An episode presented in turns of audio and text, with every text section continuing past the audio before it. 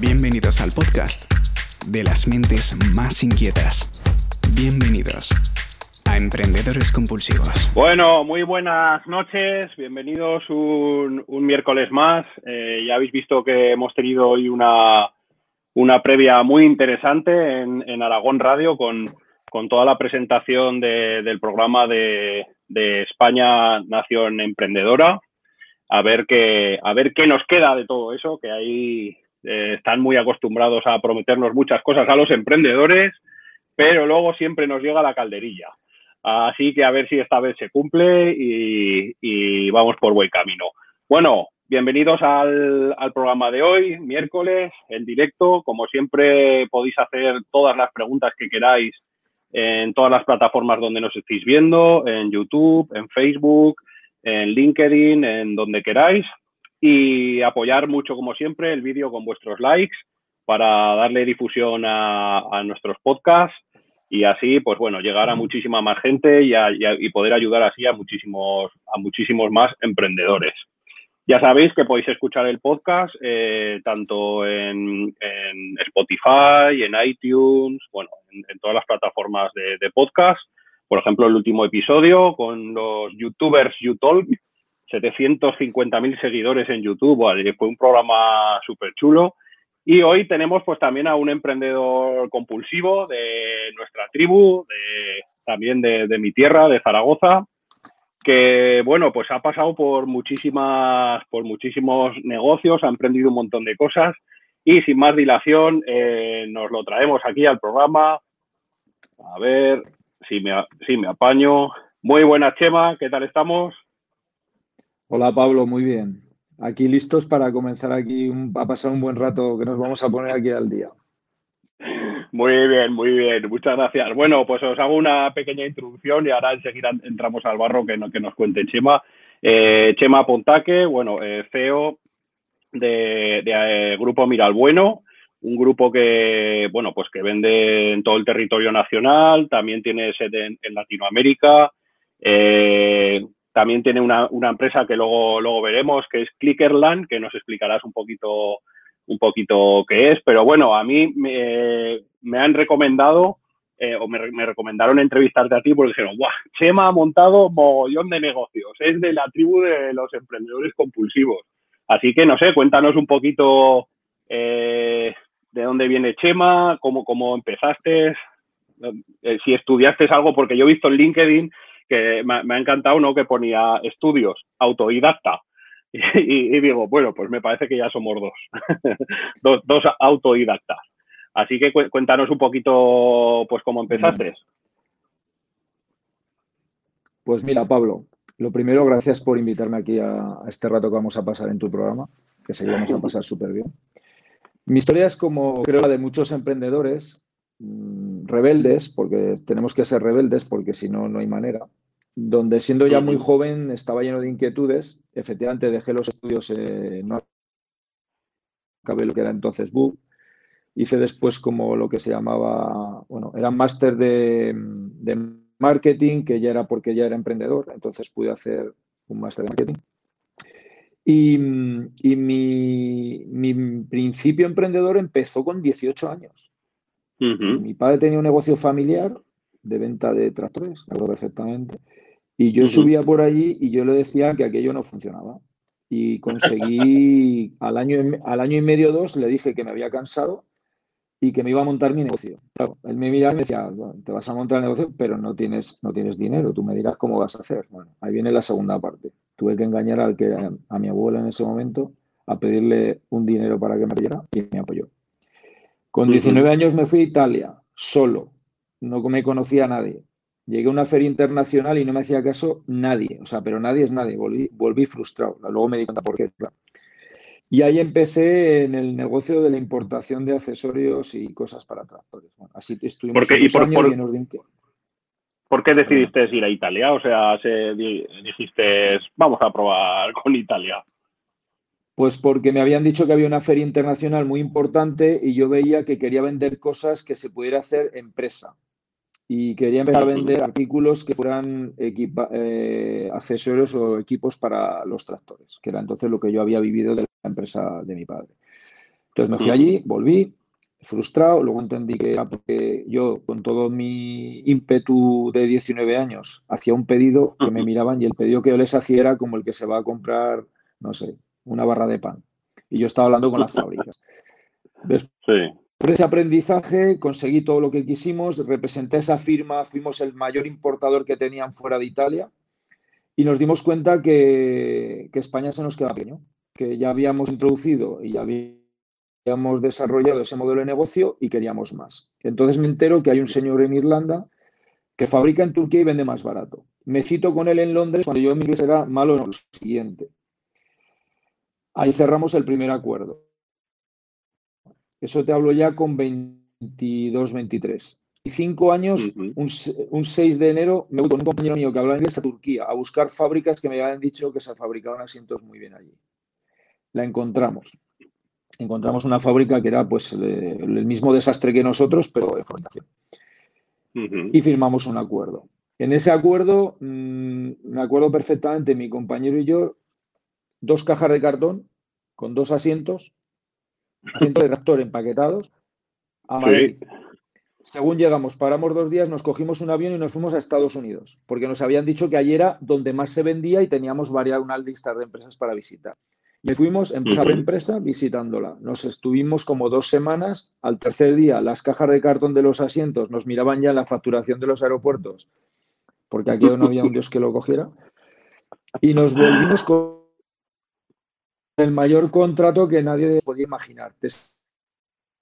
estoy hablando hace 28 años nos volvimos con lo que hoy es millón y medio de dólares firmados. Dos tíos de Zaragoza con dos cajas de cartón, ¿vale? Dos cajas de cartón con un producto que sabíamos que ahí se buscaba. Entonces eso fue para nosotros un salto muy grande y conseguimos ser en, en, ese tipo de producto, en aftermarket que se llama, el número uno de Europa y el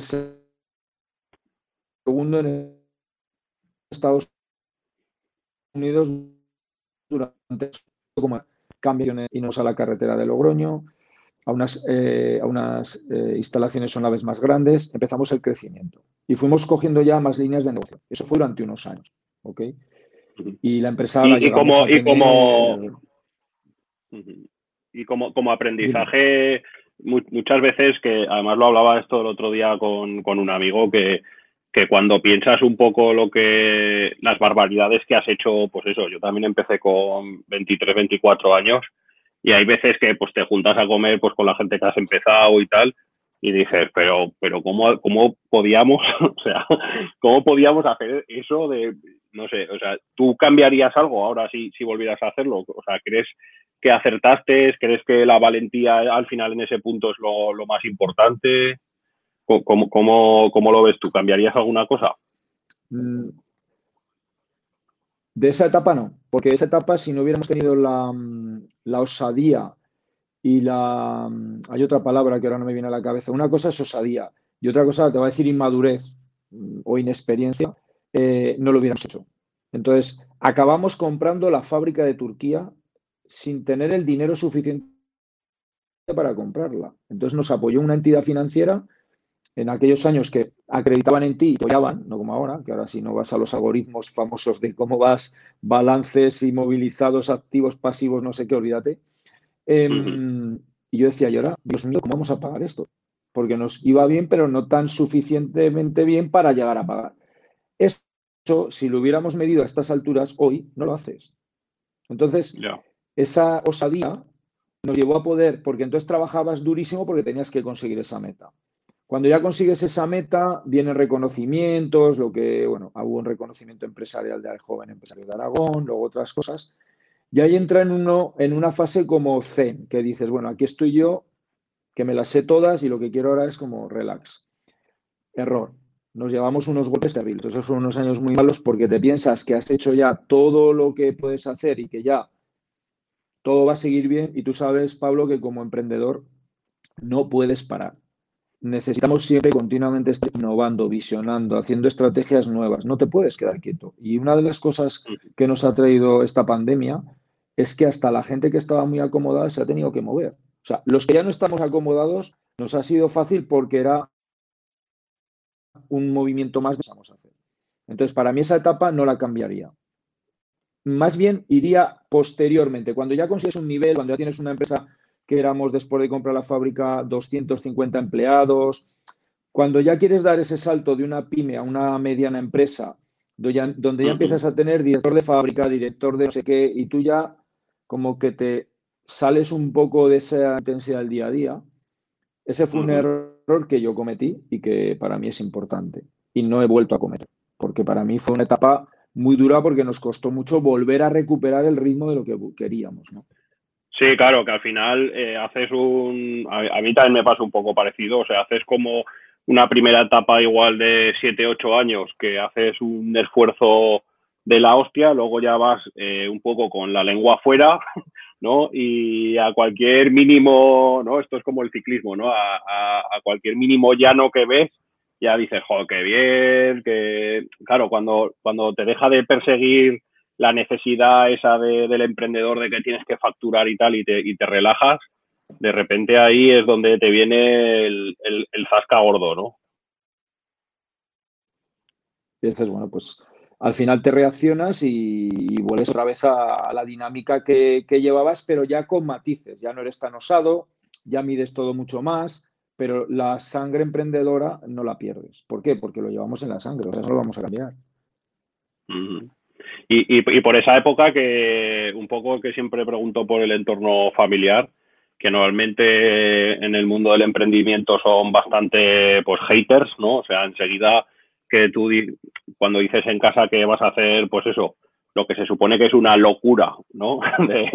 me voy, a, o sea, tú cuando dices en casa, bueno, pues mm, voy a comprar una fábrica en Turquía y me voy para ahí y tal, ¿cómo, cómo reacciona la familia? Además, tú eh, que comentas que tu padre pues ya eh, pues era autónomo o empresario, eh, ¿cómo, ¿cómo reacciona tu entorno? Bueno, mira, mi padre, como no creía en lo que íbamos a hacer, estuvo como un año o dos como escéptico diciendo, a ver qué día se la van a pegar. Digo, hablo en plural porque mi hermano se incorporó conmigo al año, ¿vale? Oscar, Oscar Pontano. Entonces, él miraba y decía, todavía no se la han pegado. Bueno, aún falta para que se la peguen. Ya a los dos o tres años ya dijo, ostras, estos tíos no se la pegan. Y luego ya después ha sido un gran admirador de nosotros. Yo tenía un, un problema que hoy en día lo he, creo, mejorado muchísimo, no del todo, porque siempre podemos seguir mejorando que era que yo tomaba una decisión y yo no escuchaba a nadie. Yo tiraba para adelante y para adelante. Y ahí venía lo que viniera. Entonces, para mí, familiarmente, en torno, todo lo que viniera, eso sí, cuando ya estaba metido, pues bueno, tú ya sabes, al final dices, oye, aquí me he equivocado, bueno, lo típico, pues la gente te ayudaba, lo que sea. Ahora pasa lo contrario. Ahora estoy en una fase donde mm, mi mujer es una importante en las decisiones, me equilibra, mi hermano me equilibra, o sea, todo lo tomo ya después de hacer mucho más en frío, no tomo decisiones rápidas en caliente, todo está mucho más eh, medido, ¿no? Seguimos con ese espíritu, pero con, midiendo bien lo que vamos a hacer, ¿no? Entonces ahí sí que empiezas a escuchar a la gente que está contigo en el día a día, que te conoce más y que, y que te dice, ten cuidado porque estás mirando esto, o estás hablando así de esto y no lo estás valorando bien. Entonces es totalmente opuesto a como era. o sea, qué, importante es, eh, a mí también me lo dicen muchas veces, tener eh, gente cerca o en tu equipo, ¿no? O sea, si al final vas eligiendo de tu equipo, eh, gente que esto es como la política, ¿no? Que haya contrapesos, ¿no? para, para que no se te vaya demasiado la olla, porque a mí me pasa, ¿no? Con mi hermano y con mi padre, o sea, mi, mi hermano y mi padre, pues siempre han sido como un poco mis contrapesos, ¿no? que yo siempre les decía, joder, qué pesimistas sos, ¿no? Eh, no, pesimistas no, realistas. Y yo a, todo era que sí, no me pensaba las cosas y lo que dices tú, o sea, yo uno de, una de las cosas que de los mayores aprendizajes que he tenido en los últimos dos, tres años es eso, a esperar 24 horas a tomar una decisión, porque es que si no, vas ahí, te, te, paranoias con algo, ¿no? y de repente dices, no, no, a por eso, a por eso, a por eso. Es que no es objetivo. Cuando estamos así no somos objetivos. Entonces al final alguien te tiene que aterrizar y en, en todos los proyectos de emprendimiento es bueno que haya diferentes perfiles. Uno, el que hace de, de liderazgo visionario, te aterrizan a la realidad en algunas de las cosas que luego van a ser importantes en, ese, en ese nuevo emprendimiento o en esa estrategia que estemos cambiando. Y para mí, mm, el tener un buen equipo y cada día más. Eh, Pablo, ya, ya eso ya es el entorno cercano, pero rodearte de buenos empleados, no buenos empleados, yo no le llamo ni empleado, le llamo equipo, equipo de trabajo que, que mira lo que tú, que ha entendido bien el proyecto y te sigue, y cuando algo no funciona te llama y te, o sea, uno solo al final, por muchas buenas ideas que tengamos o por mucha visión, no vamos a ninguna parte si no nos rodeamos. Y eso es real, ¿eh? no, es una palabra, no es una frase hecha para quedar bien, es, la realidad. No, hombre, sí, yo eh, cuando yo, lo noté más, no sé, no sé cuándo, porque tú además al trabajar en varios países y tal, eh, yo creo que cuando pasas, esta es una teoría a mí de estas frikis empresariales que tengo yo, muy filosóficas, ¿no? que yo digo que, la línea está en cuanto no puedes sacar las cosas eh, a base de esfuerzo y de meter más horas, ¿no? Ahí está como la línea roja en la que ya tienes que empezar a crear como la estructura, ¿no? A, crear, el, a crear el equipo, a crear la estructura y tal, porque yo creo que es una pared con la que nos damos muchos emprendedores, en que creemos, como hemos estado acostumbrados, yo que sé, cinco o seis años, a sacar todo a base de meter más horas o a base de más esfuerzo y tal, y llega un momento que, ves que es imposible porque ya no puedes meter más horas al día y ya tienes que empezar como, no sé si te pasaría a ti, que de repente entra un día en tu mundo en la palabra liderazgo, la palabra delegar, esas palabras ¿no? que, que son críticas. Claro, eh, porque al final y los crecimientos te llevan a eso, porque pasas de ser, yo me acuerdo perfectamente, éramos una, una cuadrilla de amigos. Cuando esta época los que compramos la fábrica, realmente éramos una cuadrilla de amigos. O sea, yo te voy a contar una anécdota. Es que me da rienso a nivel que teníamos entonces. Yo venía de un viaje, no, me acuerdo de qué país, de Brasil o no sé qué, y me llaman y me dijeron, dos días antes me dicen, oye, es el premio Joven Empresario de Aragón y tú estás nominado. Yo no jodas, macho. O sea, porque yo en AG, pues te habían, oye, no, presentaros jóvenes, tal. Nosotros entonces ya, claro, eh, joven, fábrica en Turquía, 250 empleados, pues ya éramos una pyme en ese momento interesante.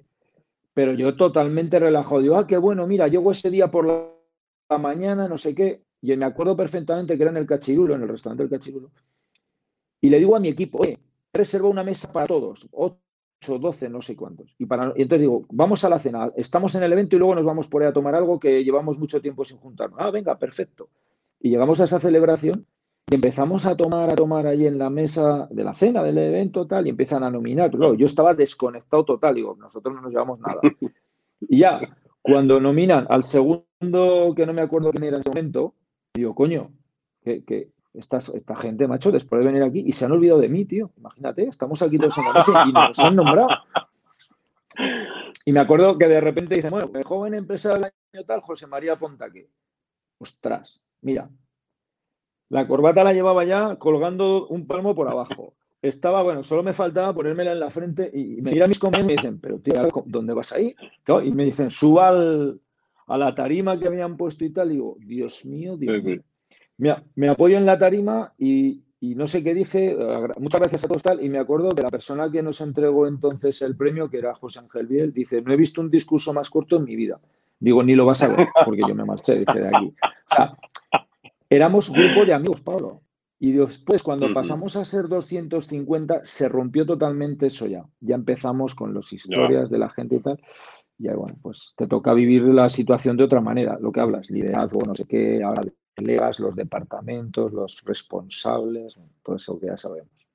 Sí, sí, que entras, entras de repente en un mundo, yo, yo siempre digo que todos los años, eh, siempre digo a final de año, me parece que, que, ya no me queda como ningún departamento por crear ni nada, y, siempre llega a diciembre y entra algo nuevo en la empresa, pues este año el Big Data. O sea, que yo decía, pues chico, el Big Data, pues para lo que hacemos nosotros, pues me cago en la hostia del Big Data, ¿sabes? O sea, eh, ya un departamento transversal a todos los departamentos y yo diciendo, pero ¿cómo hemos vivido sin Big Data hasta ahora, no?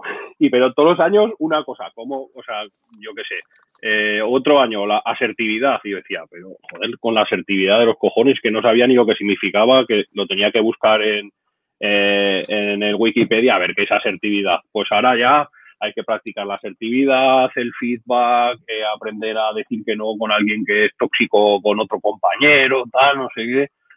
Y es, o sea, es que todos los años se aprende algo. No sé si a ti te pasa un poco similar.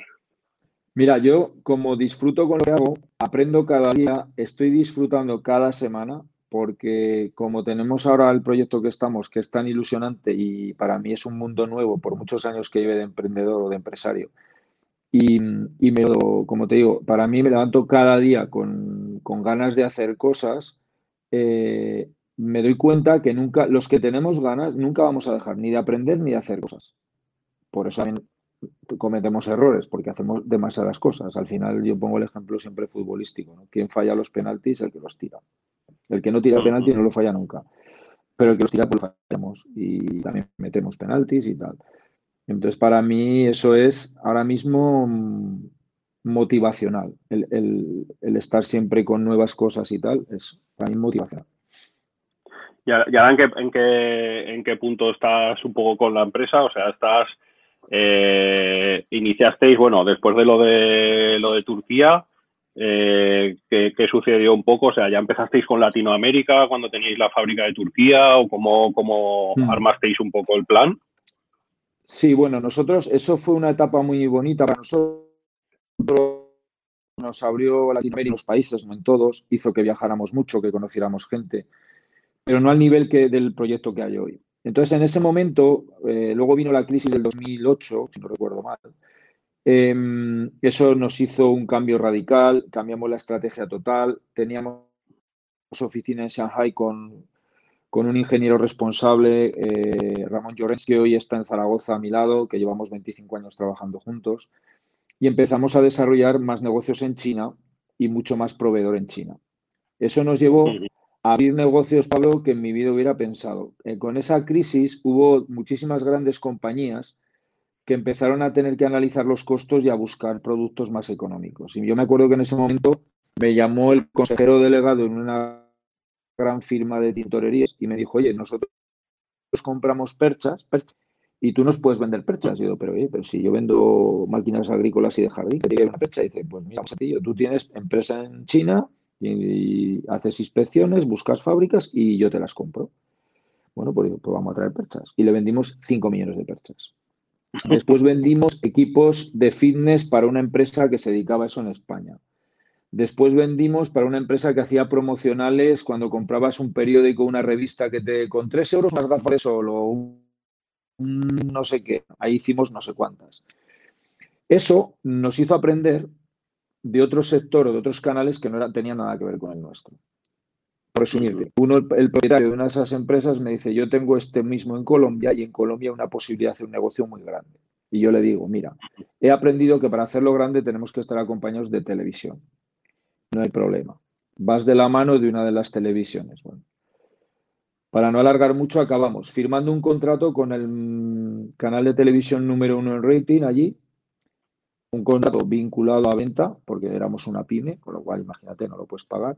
Tuvimos la gran fortuna de que ese canal sacó una serie que fue un, la serie más vista en el país en la historia, que se llamaba Pablo Escobar, el patrón del mal, y teníamos un spot de TV en Prime Claro, imagínate, medio país viendo eso. Entonces nosotros ahí fuimos con venta de equipos de ejercicio, Vital Play. Nos convertimos en tendencia, se vino de Zaragoza una persona que ya llevaba conmigo colaborando, Cristian Benedí, y estuvo allí cuatro años y medio conmigo, los dos partiéndonos el pecho. Nos convertimos líderes en el país, tendencia en el país, la marca, llegamos a ser la marca donde el consumidor llegaba a los retails, a cualquier gran cadena de, de supermercados y hipermercados. Y en vez de pedir un país grande, ¿no? Un país grande como Colombia, o sea, que es que no es un país 47 millones como España, 47 millones. Eh, y el consumidor pedía la marca. Conclusión, vendimos aquello, pero aprendimos muchísimo. Eso fue un aprendizaje para nosotros de la cultura latina, de los pros, de los contras, de esos países que desconocíamos mucho y países espectaculares. Te puedo decir, Ecuador es maravilloso, la gente no sé. Aquí a veces tenemos mucho desconocimiento. Guatemala es espectacular.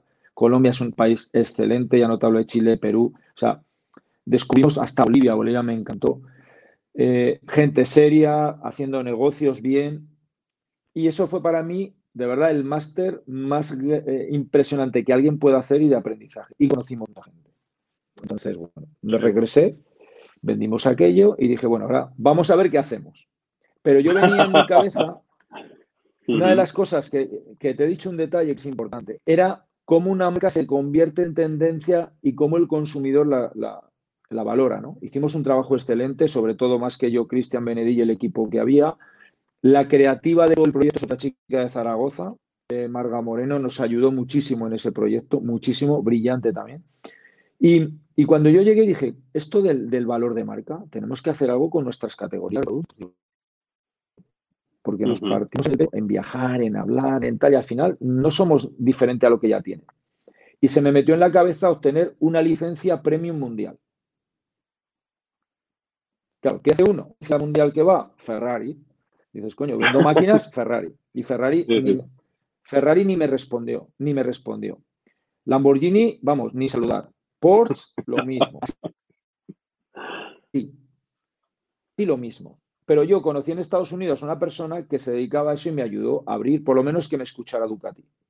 Tú sabes que de Zaragoza dice que somos tercos, ¿no? Pues yo dije, sí, sí, sí. y dele, y dele, y dele. Al año teníamos la licencia Ducati para toda Latinoamérica, España y Portugal. Mi, padre, mi padre siempre dice que, y además en una entrevista que, me hicieron a mí ayer, eh, que me preguntaron, pues eso, pues eh, qué tiene que hacer un emprendedor cuando, pues cuando ya tiene producto o ya tiene, pues eso, o sea, yo le dije, pues mira, eh, pobre tozudo, saca mendrugo. Digo, y, y esto lo tiene que aplicar todo emprendedor, porque al final, o sea, si tú eres un pesado de que estás ahí, dale que te pego, o sea, es que al final consigues cosas. Sí, Totalmente de acuerdo. Por eso lo de la constancia, o por eso la pregunta antes que nos hacían de, de Aragón Radio, de, que cuál sería tu consejo. Más, no me gustan los consejos, me gusta andar, contar mis experiencias, ¿vale? Porque consejos al final es ese. O sea, si tú quieres algo, vea por ello, pero no lo hagas a medias. O vas con o no lo. Entonces, esto me pasó lo mismo. Yo dije, tengo que conseguir una marca premium mundial. Y la conseguí. Claro, después de conseguirla me di cuenta por qué y el peaje que íbamos a pagar por haberla conseguido. Porque eso también, claro, es la, ignorancia de conocer algo tan profundamente. ¿no? Hoy en día no solamente tenemos Ducati, tenemos Goodyear para 80 países en más de 12 categorías de negocio diferentes. Estamos desarrollando negocios en países desde Turquía, Australia, México, Estados Unidos, Dinamarca, por supuesto todos los europeos con diferentes negocios, tenemos tal expertise en dar valor agregado y diferenciador a los proyectos que las propias grandes marcas, algunas de las que en su momento a mí no me hablaban, hoy son las que nos llaman. Oye, nos gusta cómo estáis haciendo los proyectos, nos gusta cómo estáis haciendo tal, tal. ¿Tenemos espacio para hacer algo? Y, a veces, y a veces hablamos, otras veces no.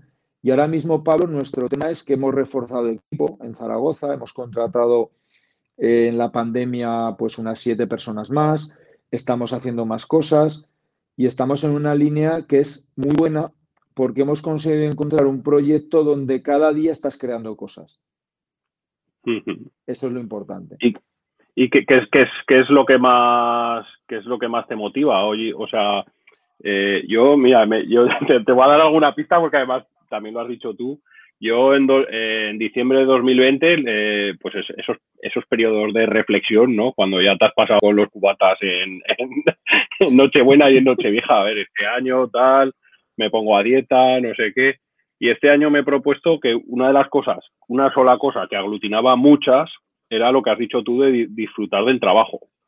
¿no? El decir, mira, mm, eh, ya eh, me da igual un poco la rentabilidad de la empresa. Bueno, a ver, me da igual, o sea, que, lógicamente que te dé para pagar a todo el mundo y que funcione y tal, pero priorizando por encima de todo el, lo que has dicho tú, levantarte por la mañana y decir, venga, hoy hay aquí algo que me motiva, que te voy a conseguir y tal. A ti hoy por hoy, ¿qué es, qué es eso que, más te, que más te pone ahí cuando, cuando vas a la empresa? A mí lo que, te voy a ser muy sincero, yo, mi motivación es ver que hemos conseguido darle la vuelta a la situación, generar un proyecto ambicioso, escalable y que todo el equipo, sobre todo gente que lleva conmigo muchos años, podamos ganar más dinero y todos podamos tener la calidad de vida que queremos llevar y que nos merecemos. ¿eh? Porque al final, cuando uno está luchando tanto, tú sabes que muchas veces el esfuerzo de sacrificio no tiene la recompensa que merece. Entonces, cuando tú consigues ver el camino ya donde todos disfrutemos, donde todos vayamos en la misma, en el mismo, en el, en el mismo objetivo, donde las personas se preocupan por lo mismo, porque está claro, mira, nos levantamos todos los días, yo le llamo brevas, digo, yo me levanto todos los días con las diferencias de horarios de los chinos y de los latinos, me levanto todos los días con brevas, o de un lado o de otro. Cuando voy a abrir el móvil digo, a ver cómo me levanto hoy, cada clase. Un día viene cruzada y otro día viene un poco así que la puedo esquivar.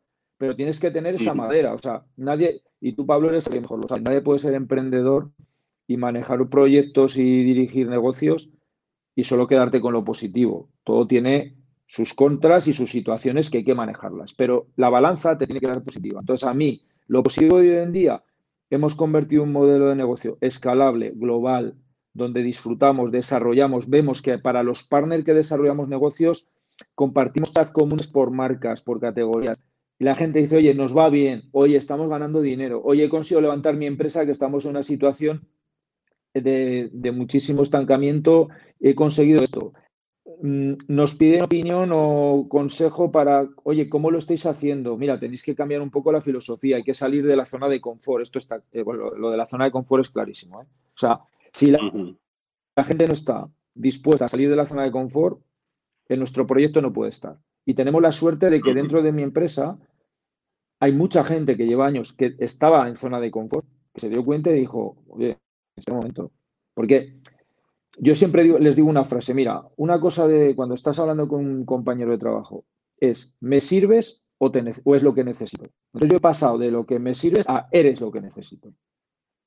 Y en eres lo que necesito vas a ir mucho mejor, vamos a, ganar dinero todos y ellos lo están viendo.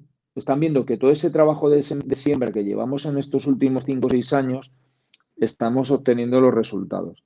Y eso nos hace, pues lo que te decía, cada país más partner, más líneas de productos, nos van llamando a nosotros, o sea, ya no solamente es nosotros mochila y aviones todas las semanas, o sea, te va a dar risa lo que te voy a decir, pero antes de la pandemia yo era diamante o platino de One World, de Skyteam, de Star Alliance y me decían, ostras, qué bueno, ¿no? más que bueno será que imbécil, porque tienes que ser muy imbécil para cuando tienes todas esas millas acumuladas, es que estás viviendo en avión. Y esa era la verdad. Entonces, bueno, hoy tenemos un negocio que nos motiva ya no solo a mí, sino a todo el equipo que hemos hecho partícipe. Todo el mundo sabe la situación semanal de la empresa, mensual, trimestrales, si estamos bien, si estamos menos bien, dónde estamos creciendo, dónde no. O sea, hemos aprendido todos y compartimos muchísimas cosas. Qué guay, qué guay, qué guay. Me, me voy a copiar esa frase que has dicho porque nosotros le llamamos un poco de otra manera, le, decimos que hay que cambiar el hacer por el conseguir. No, voy a hacer no sé qué, no, voy a conseguir. ¿no? Pero, pero me quedo con tu frase de eh, ¿me sirves o, eres lo que necesito? ¿no? O sea, que es como un poco parecido. Y, respecto a lo que decías de la zona de confort, bueno, totalmente de acuerdo, porque al final eh, bueno, dicen hasta los psicólogos, yo que me friqué un montón de movidas a nivel de YouTube y tal, que dentro de la zona de confort eh, psicológicamente es imposible eh, que se produzca el aprendizaje. El aprendizaje siempre se produce fuera de la zona de confort porque tu mente es como que no está abierta a, está tan cómoda que no está preparada para absorber cosas nuevas, ¿no? Y, vamos, a veces, a veces sí que me acusan un poco de sacar demasiado de la zona de confort a todo el mundo, pero, pero creo que es un entrenamiento guay, ¿no? Tú mismo lo has dicho antes, que, que a nosotros y a mí también me ha pasado que esto, mm, gente que estamos, que estamos súper curados en salud de vivir en incertidumbre constantemente, eh, que, tampoco ha sido o tampoco te ha afectado para tanto a nivel, ¿no? De todo esto del COVID y, cambios tan rápidos, ¿no? O sea, que lo has llevado bastante bien. Sí, porque, mira, el COVID, yo me, yo me recuerdo que me pilló saliendo de Zaragoza a República Dominicana, tuve que ir cerrando los aeropuertos que había, me tenía que volver a mi casa me adelanté, salí en el penúltimo vuelo que pude salir. Había más y ya me hubiera quedado eh, X dos o tres meses encerrado allí.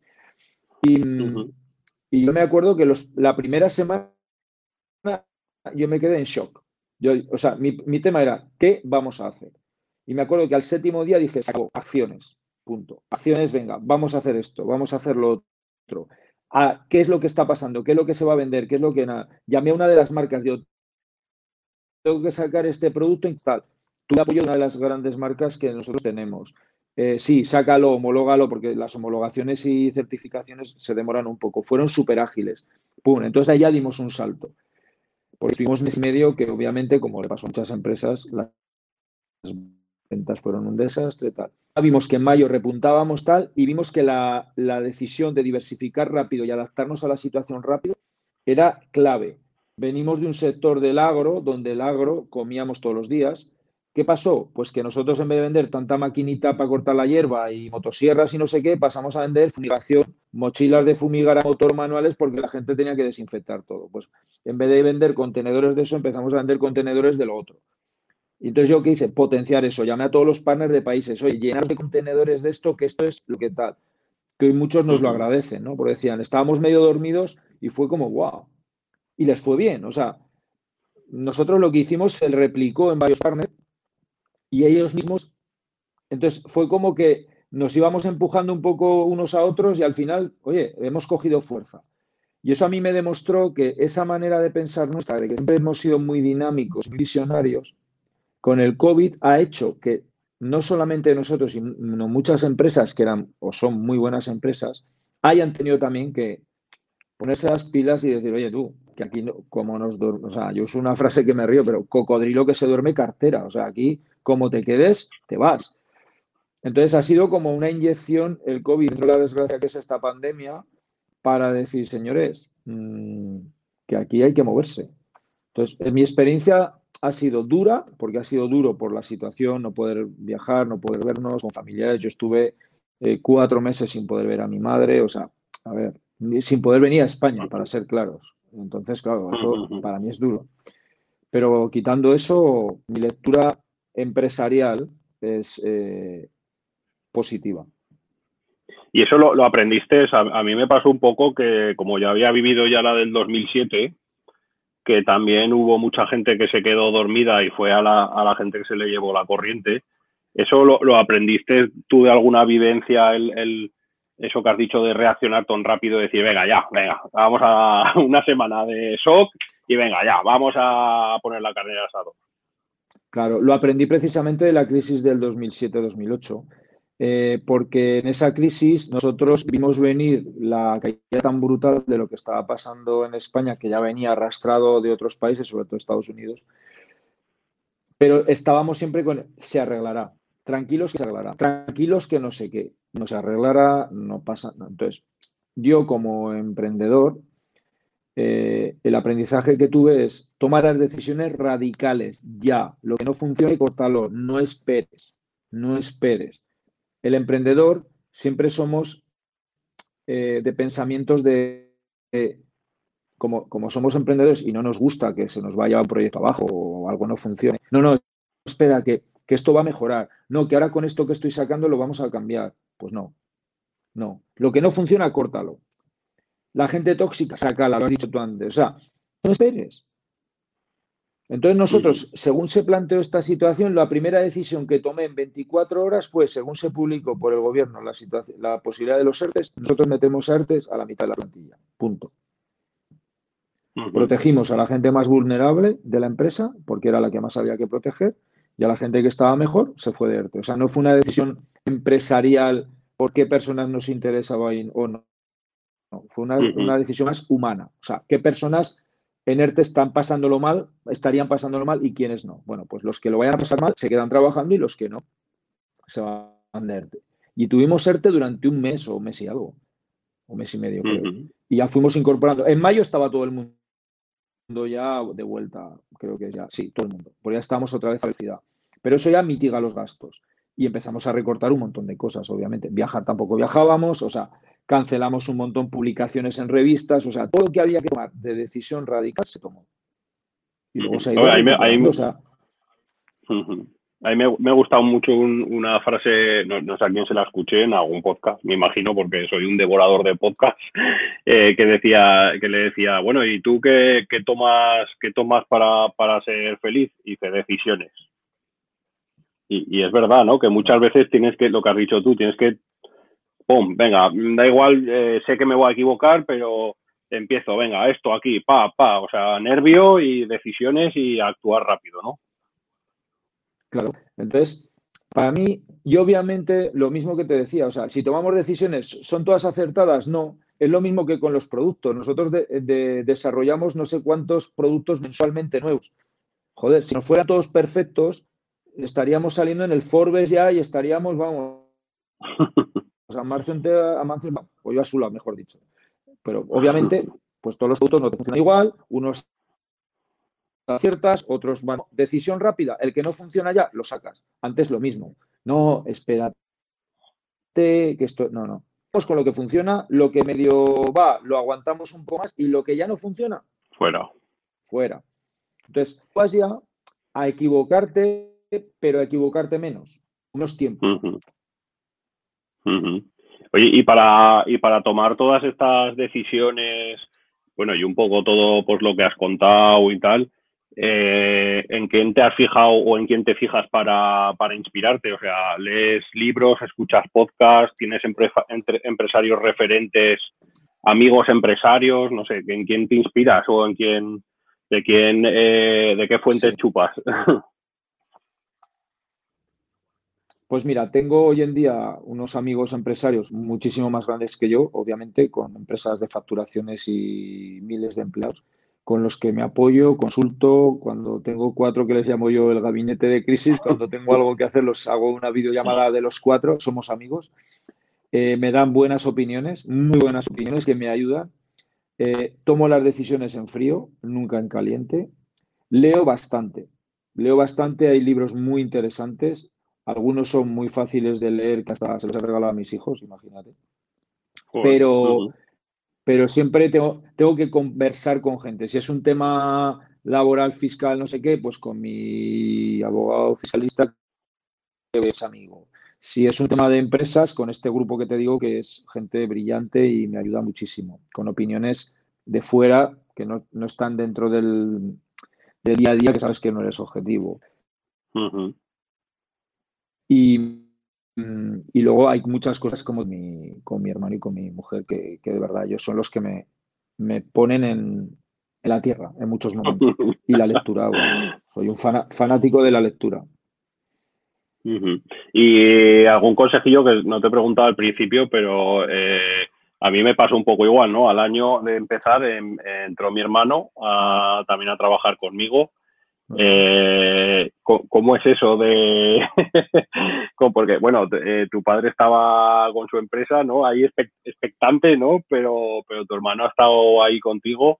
Eh, ¿algún, ¿Algún consejo, algún truco para trabajar en familia? ¿Qué, nos puedes...? nos pues tengo, tengo uno. Tengo uno que es muy interesante y con mi hermano, después de estar unos años, que digo yo, que estábamos que si siempre malhumorados, que si no. ¿eh?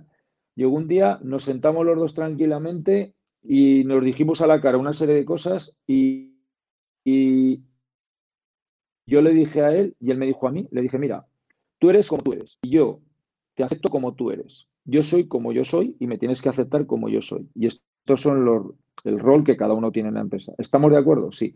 No te voy a juzgar como eres, tú no me porque somos así. Entonces, si no nos aceptamos, no vamos a poder estar juntos trabajando. Oye, fue desde ese día hasta hoy. Él respeta todas mis áreas, todas mis decisiones, opina cuando le digo o me llama algo que sea. Yo lo que él hace o lo que gestiona, lo respeto, él tal, no nos juzgamos. Porque si no, aquello era, claro, la interpretación de cada uno, pues yo interpreto de una manera y mi hermano de otra. Ya estamos mirando lo mismo, pero, pero no opinamos igual. Entonces, al final tienes que llegar a un entendimiento de decir, oye, mira, vamos a aceptarnos como somos. Y desde entonces mejoró nuestra relación profesional y la personal, las dos. O sea, hoy puedo decir que mi hermano es mi hermano y mi, amigo. Y mi amigo. O sea, es las dos cosas, que es muy importante. Sí, que, es difícil porque yo siempre, siempre pongo de ejemplo los, al principio, ¿no? bueno, al principio yo creo que siempre, ¿no? que cuando trabajas con tu familia, pues eh, esos consejos de administración eh, que se generan improvisados en barbacoas, en comidas familiares y tal, que de repente, se convierten en consejos de administración, pero toda la mesa opinando. Eh, y eso ahí hay que estar ahí. ¿eh? Manejar eso es muy difícil y bueno, en mi caso creo que lo hemos hecho bien y bien dentro de, pues bueno, de que cada uno somos como somos, ¿no? Porque yo veo otras situaciones y dices, ostras, como no utilices la inteligencia en eso, es complicado. Y hay que llegar a un entendimiento, porque es imposible que tú y tu hermano penséis igual. O sea, primero, si pensáis igual, ya no sería ni divertido. O sea, tiene que haber diferencias y maneras de ver. Lo que, lo que no es divertido es que los dos queréis ejecutar lo mismo de manera diferente. Ahí ya tenemos un problema. Sí, sí, sí. Yo me, yo me acuerdo. Yo, sí, yo me acuerdo mi, mi padre que siempre decía: Mira, haced lo que queráis, pero sobre todo no discutáis delante de la gente. Siempre me decía, no, sobre todo no discutáis delante de la gente, ¿no? Porque, porque eso es lo que peor queda. O sea, eh, mm, lo que queráis, o sea, luego fuera, eh, si queréis os pegáis o, hacéis lo que queráis. ¿no? Porque al final es verdad que, además ese tipo de perfil de equipo, ¿no? Que, que te contrapesa, pues siempre es, ¿no? Sobre todo al principio cuando eres más pasional, ¿no? Esto es así, que no sé qué. Luego ya te das cuenta con el tiempo que dices, bueno, pues te dejo pasar una y luego la, siguiente será mía y ya está. Muy bien. Y oye, y, un poco, un poco por ir acabando, eh, ¿qué, va a ser de Grupo Miral Bueno de aquí a 10 años? ¿Hacia, ¿Hacia dónde va a ir? ¿Hacia nuevos países? Eh, ¿Crecer en productos? ¿Cuál es un poco tu intención? Mira, yo ya eh, la planificación a largo plazo ya la he olvidado. Estamos haciendo planes a tres años, que ya me parece una, burrada, tal como está hoy la situación. Y nuestra visión y estrategia que estamos ejecutando es mm, mantener el modelo de negocio escalable, eh, que el negocio escalable es que cada vez creamos más categorías de productos con partners en cada país que importa directo de las fábricas donde producimos. Y en los almacenes de Zaragoza cada vez tenemos lo necesario para España o los inicios de países. Entonces, ese modelo escalable lo estamos replicando en más países y con más líneas de negocio. Nosotros antes, por poner un ejemplo, teníamos en Chile un importador de agrícola Ducati, ahora tenemos uno de agrícola Goodyear, tenemos uno de consumo de hogar Goodyear, tenemos uno de lubricantes Goodyear, tenemos uno de movilidad eléctrica Goodyear. Resulta que en Chile tienes cinco diferentes importadores, con lo cual tienes cinco negocios en el mismo país con empresas diferentes. Pues eso mismo lo estamos llevando y extendiendo y regando cada vez más países. Y eso hace que los partners de los países estén en empresas más grandes. Entonces, mi objetivo a tres años es que vamos a triplicar la facturación mínimo, vamos a triplicar la facturación, vamos a optimizar eh, los procesos dentro del grupo Miral Bueno y estamos metiendo talento sin mirar la edad muy importante esto. Nosotros podemos entrar una persona de 50 y de 30. No tengo ningún problema. ¿Sabes lo que quiero? Gente que venga a remangarse, que venga a trabajar. No quiero directivos de silla, no quiero tal. ¿Por qué? Porque hay mucha gente ya que está todos los días remangándose y tirando del carro y, y la gente que se está incorporando, estoy súper contento, honestamente, porque te puedo decir que el equipo ahora mismo, con toda la gente nueva que ha entrado, ha engranado súper bien y esa es la dinámica que quiero llevar. Incorporar talento que nos ayude a crecer en el modelo de negocio escalable que es el nuestro. Es muy sencillo, o sea, es muy fácil de explicar, de entender ya no es tan fácil porque habría que estar en el día a día. Es otro día que tú y yo tomamos un café y ya te contaré. ¿Dirías que lo más difícil la parte humana de las empresas? Totalmente, totalmente. Totalmente porque además es entendible. Cada persona tiene sus circunstancias y tú tienes las generales de tu empresa. Entonces, eh, las personas pues tienen situaciones familiares, situaciones de salud, los egos de las personas, que es lo peor que nos puede pasar. Los egos nos matan, la titulitis el yo soy, el tú. Entonces, para mí eh, es muy difícil porque además no soy tan bueno en eso. O sea, yo no tengo nada. Mi virtud no es eh, eh, la buena comunicación con la gente para mantener. Entonces, claro, ¿cómo manejas eso? ¿no? Entonces, al final, consigues que el equipo funcione desde la transparencia y desde la honestidad y cumpliendo lo que te comprometes. Entonces, cuando la gente ve, oye, está, aquí están todos remando, ostras, como yo no remé, mm, aquí mal. Pero este, esto me han dicho que si hago, que si remo, yo voy a tener esto. Y es verdad, tengo esto. Bueno, tampoco a la gente no se le puede engañar. Pero si cumples lo que dices, eh, la gente va. El problema es que es muy difícil. Para mí, Pablo, es la parte más complicada de un emprendedor. Y si hay uno que lo maneja perfecto, vamos, me quito el sombrero porque es muy difícil. Yo, yo, yo, yo creo que también, o sea, comparto contigo todo al 100% y de hecho cuando yo veo noticias de estas tipo, pues eh, Globo ha contratado a 300 tíos este mes de vez para las oficinas de Barcelona. Y yo digo, ay, madre mía, madre mía, la que le habrá caído al, al, que, al que lleve eso de recursos humanos. Madre mía, o sea, meter a, a 300 tíos en un mes a la vez. O sea, eso tiene que ser, o sea, digo, se estarán pegando navajazos eh, o, estirándose de los pelos o porque, porque es, vamos, lo, más difícil, pero y encima lo, lo, que más te desgasta, creo, ya no por complejidad que lo es, sino que a la vez también es a ti lo que a, nivel mental eh, o emocional es lo que yo siempre digo que a mí no me para nada, no me para nada, si hay que currar 20 horas, curro 20 horas, pero cuando tienes un desgaste emocional con alguien porque no te hace caso, porque lo que sea, ¡buah! Eso te, te, te, te, deshace directamente. Desgasta mucho. Desgasta mucho y no es una cosa fácil, además. Totalmente, totalmente.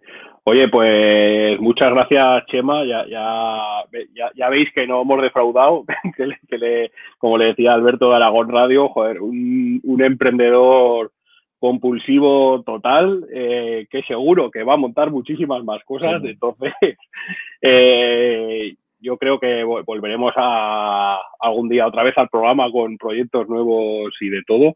Y para acabar, eh, siempre pido a todos los invitados que nos recomienden un libro, una frase y una película, que puede ser de empresa o, puede ser algo que a ti te ha inspirado.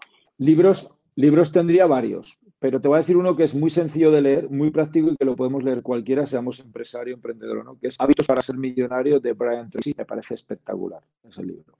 ¿Ok? Eh, ¿Qué era el otro? Una película. Una película, cualquiera de Denzel Washington. Me gusta cualquiera. Me encanta Denzel Washington. ¿Ok? Y frase, es muy, la frase es muy fácil. Si el plan no funciona, cambia el plan, pero no cambies la meta. Pues, que no es fácil, que no es fácil tampoco, ¿eh? que muchas veces nos perdemos. Pero esa, frase, esa frase me gusta porque es una frase que es real. O sea, a veces tú sabes que tenemos una meta y no siempre elegimos a la primera el camino correcto para llegarla, pero la meta no la puedes cambiar. ¿Ok? Entonces, bueno, esa sería la frase. Yo, yo eso la, asocio mucho que eh, es uno de los aprendizajes que hablábamos de los recursos humanos, que es eh, que si, si, algo no funciona en la empresa, eh, haz que, que, la persona cambie. No cambies la empresa para adaptar la empresa a la persona, ¿no? Que es un poco lo mismo. O sea, no, no cambies la meta, cambia el plan. no cambies la empresa, cambia a la persona. Es que es así. Pero bueno.